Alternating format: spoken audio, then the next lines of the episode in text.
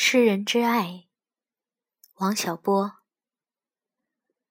我和你分别以后才明白，原来我对你的爱恋的过程，全是在分别中完成的。就是说，每一次见面之后，你给我的印象，都是我在余下的日子里，用我这愚笨的头脑里可能想到的一切称呼来呼唤你。比方说，这一次我就老想到，爱，爱和。你不要见怪，爱就是你呀。你不在我眼前时，我面前就好像是一个雾沉沉、阴暗的海。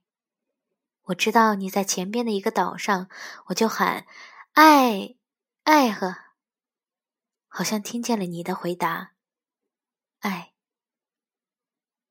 以前骑士们在交战之前要呼喊自己的战号。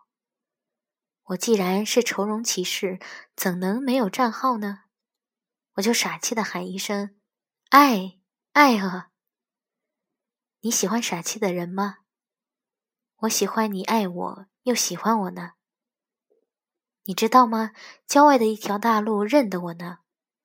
有时候天蓝的发暗，天上的云彩白的，好像一个个凸出来的拳头。